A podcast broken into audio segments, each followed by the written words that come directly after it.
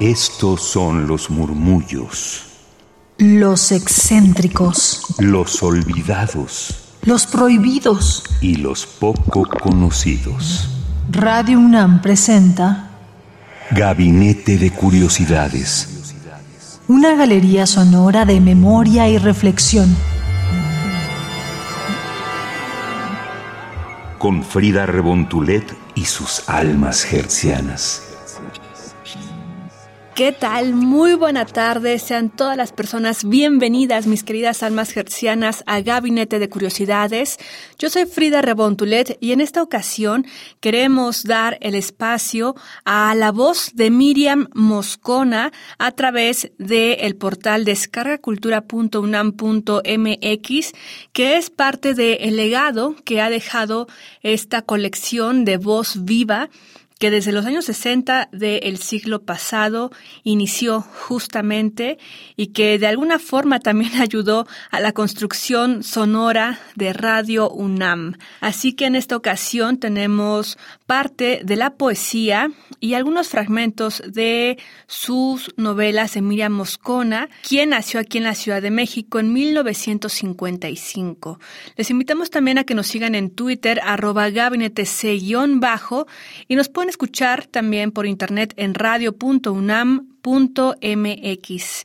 Moscona es poeta, traductora y periodista de madre y padre búlgaro-sefardíes. Su poesía se ha traducido a diversos idiomas y su obra está incluida en antologías nacionales e internacionales. Entre sus publicaciones más importantes se encuentran De frente y de perfil, Semblanzas de Poetas de 1994, Último Jardín de 1983, Las Visitantes de 1989, El Árbol de los Nombres del 92 y De Par en Par del 2009 comentarles que dentro de sus líneas que explora tanto en su novela como en la poesía, pues es el tema de la migración, del exilio y también de la memoria familiar. Así que agradecemos a descargacultura.unam.mx por la facilidad para estos audios y a la vez a la editorial Joaquín Mortis y Lumen por dar la autorización para hacer la comunicación de este audio y también en la música que de alguna forma aparece en este audio de Miriam Moscona. Agradecemos a Songs for Eleanor. Estos audios fueron grabados en 2014 con la dirección de Eduardo Ruiz Aviñón aquí en los estudios de Radio UNAM. Vamos a escuchar a continuación Molino de Viento y Pisa Papeles de Miriam Moscona. Yo soy Frida Rebontulet y están aquí en Gabinete de Curiosidades. En medio de la lluvia tengo urgencia de hacer una llamada. Busco en cada esquina un teléfono público. El primero está en reparación, el segundo está lleno de gente.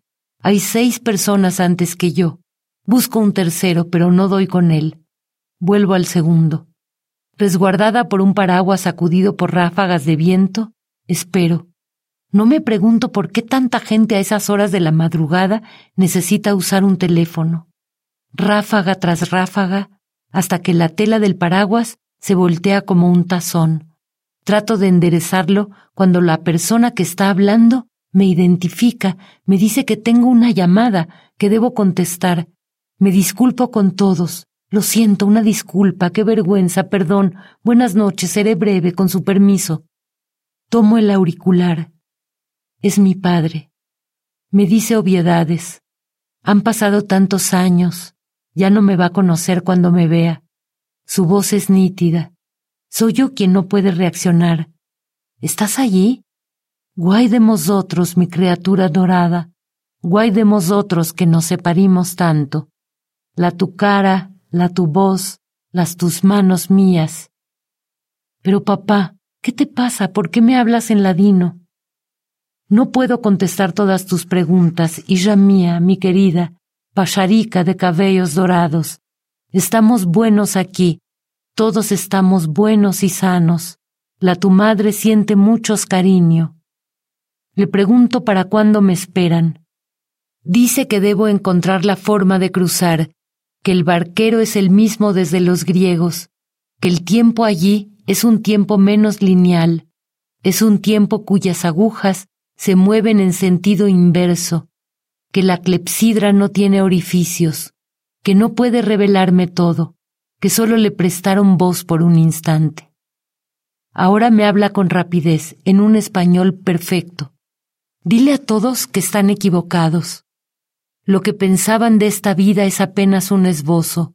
No hay lugar, solo el tiempo nos reúne. Y sí, la existencia pegada con saliva es y no es aquello que pensábamos. Estamos bien. No dejes morir las palabras. Tráelas contigo al río. Una grabación habla del tiempo transcurrido.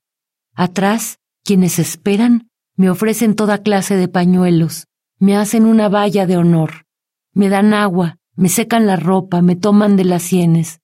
Una mujer ya vieja me pide una moneda. Al lado del teléfono hay un charco que se agranda hasta hacerse tumultuoso, se hunde. Al fondo logro distinguir la labor de los barqueros. Yo sigo en otro estadio.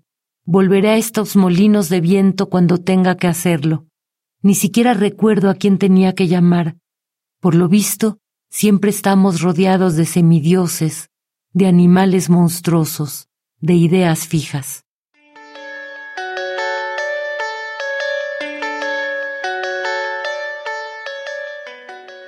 De tela de cebolla, pisapapeles. Miriam Moscona.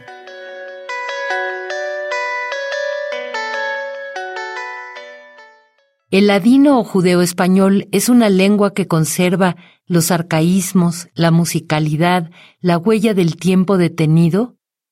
¿Cuál es su tiempo? ¿Su tiempo es solo pasado?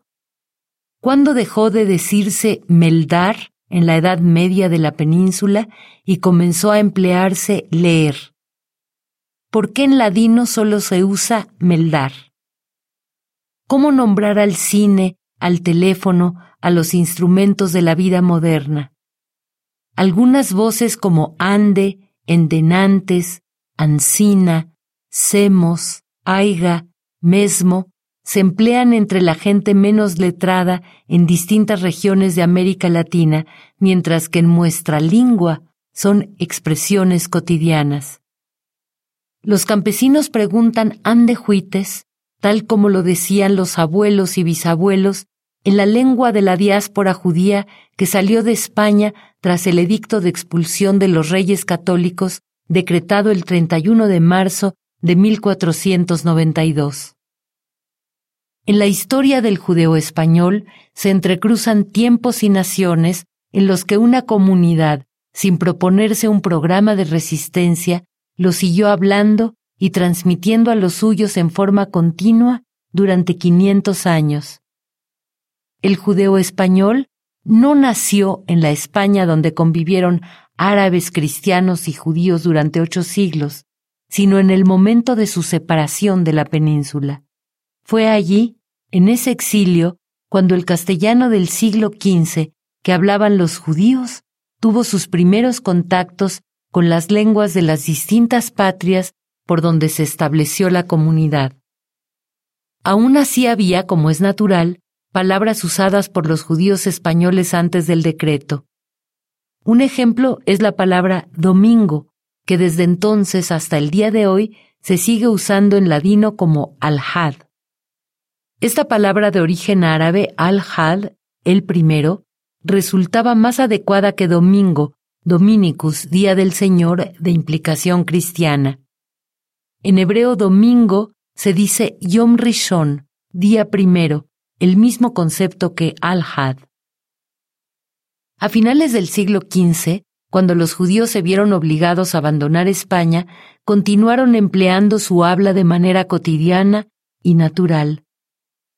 Con el tiempo, la lengua fue llenándose de expresiones, giros, exclamaciones, gestos verbales o híbridos de dos o más palabras recogidas de todos aquellos destinos.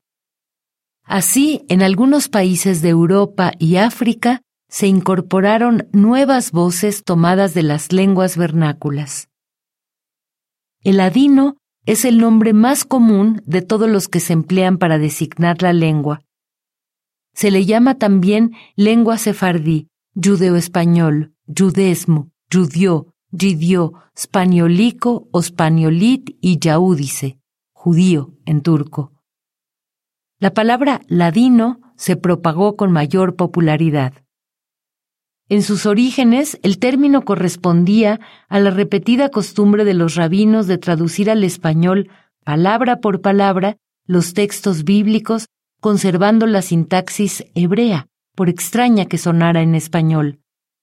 A esa labor se le llamaba fazer en latino. Con el tiempo el término se transformó a ladino. Para algunos especialistas, ladino solo debe aplicarse a la traducción palabra por palabra del hebreo al español de los textos sagrados durante la Edad Media.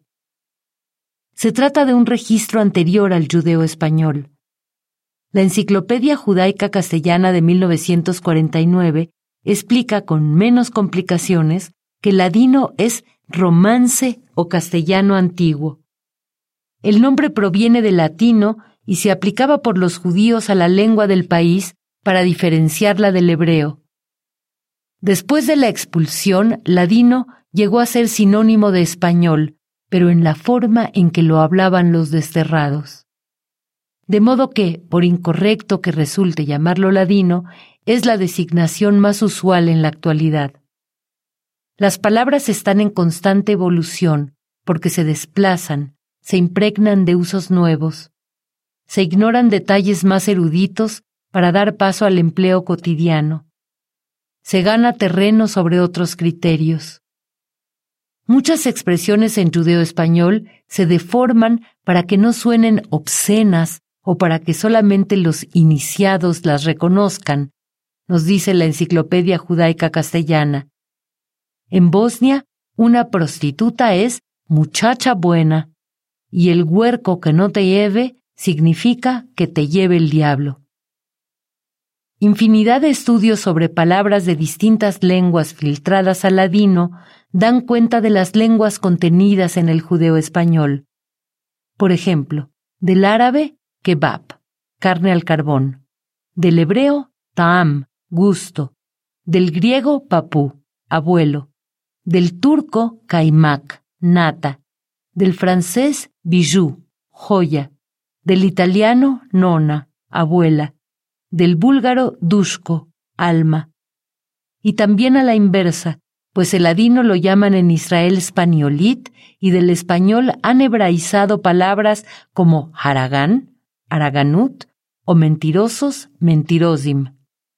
El judesmo no participó de las transformaciones de la lengua castellana y por ende conserva esos matices arcaicos como mesmo agora, como también ahora, buraco, hoyo, aldiquera, bolsa, aedados, viejos, gente mayor, mancebés, juventud y chiquez, infancia.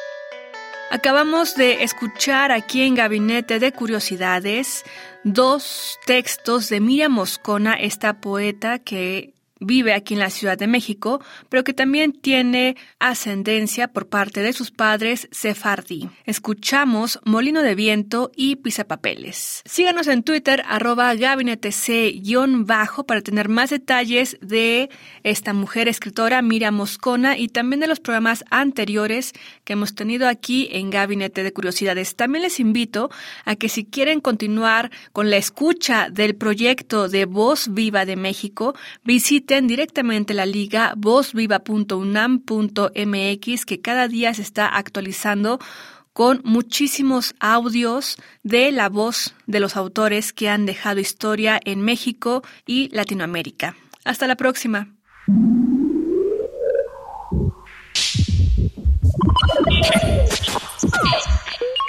Estas fueron las sombras del tiempo sónico. Radio UNAM presentó Gabinete de Curiosidades. Refugio de experimentación, memoria y diversidad sonora. Dispara tu curiosidad en la próxima emisión.